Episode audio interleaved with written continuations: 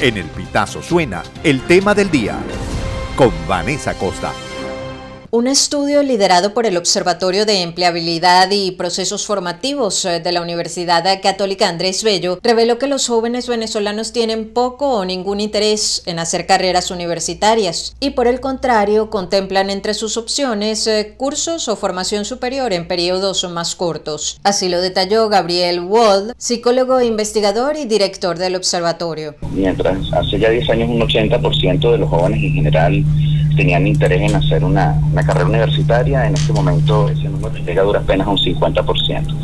es decir, que ha bajado considerablemente el interés por hacer lo que todos conocimos como una carrera larga tradicionalmente.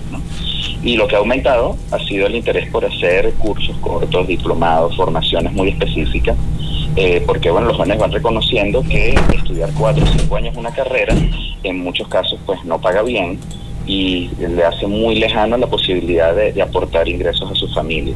Asimismo, Wald refirió que ha habido cambios en las preferencias por carreras que tradicionalmente habían sido las más demandadas. Eh, ha habido unos cambios bien interesantes. Históricamente medicina siempre estuvo a la cabeza, eso ya no es así.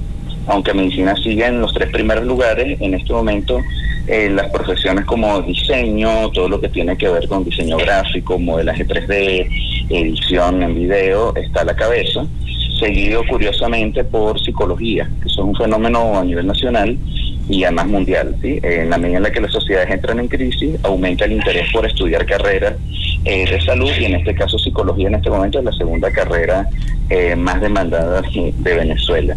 Después viene medicina y por ahí viene la que era un clásico, eh, comunicación social y luego idiomas. ¿Sí? Esas son las que encabezan en este momento la lista de, carreras tradicionales más demandadas.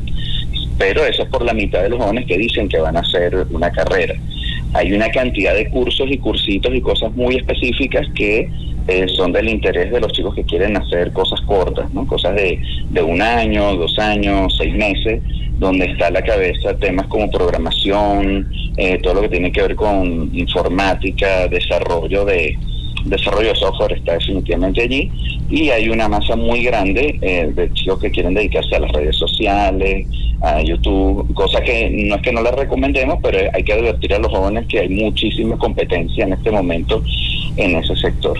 Walder refirió que la causa de la falta de interés eh, de los jóvenes universitarios en estudiar carreras largas es eh, multifactorial. En estos casos es difícil atribuírselo a una sola causa, ¿no?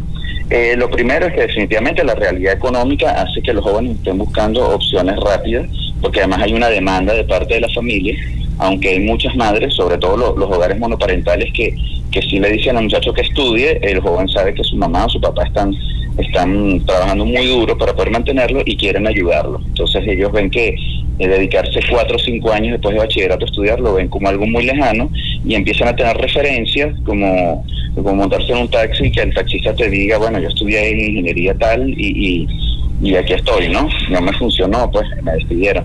Entonces empieza a haber cierta, ciertas dudas sobre la posibilidad de ser productivos para su familia con una carrera larga. Esa es una razón. Otra razón quizás más, más estructural y más profunda, y que no es solo en Venezuela, porque esto es un fenómeno mundial, es que empieza a haber un divorcio entre eh, la educación superior, el Estado eh, y la empresa privada. ¿sí? La empresa privada empieza a sentir que lo que sale de las universidades no necesariamente cumple con todo lo que necesitan y la empresa privada empieza a generar sus propias ofertas internas. Eh, el Estado está tan complicado tapando déficit inflacionario que, que, que prácticamente no puede subsidiar carreras que hacen falta. Un ejemplo, por ejemplo, es turismo. Eh, y al lado de la familia eh, hay carreras que no tienen prestigio y sin embargo son muy necesarias.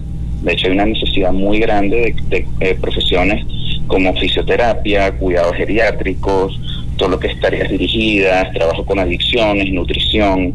Esa es una cantidad de oficios y profesiones que no son, como diríamos coloquialmente, tan cacherosos, son tan prestigiosos y muy pocos los dan y, hay como ese divorcio entre lo que necesita la empresa, lo que la familia aspira por prestigio y lo que el Estado necesita.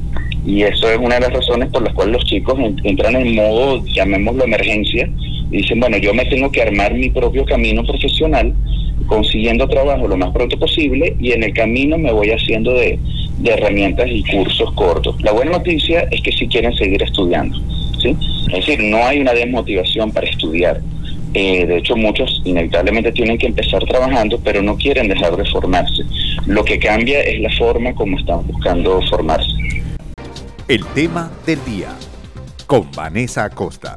Esta y todas nuestras informaciones puedes ampliarlas en el elpitazo.net.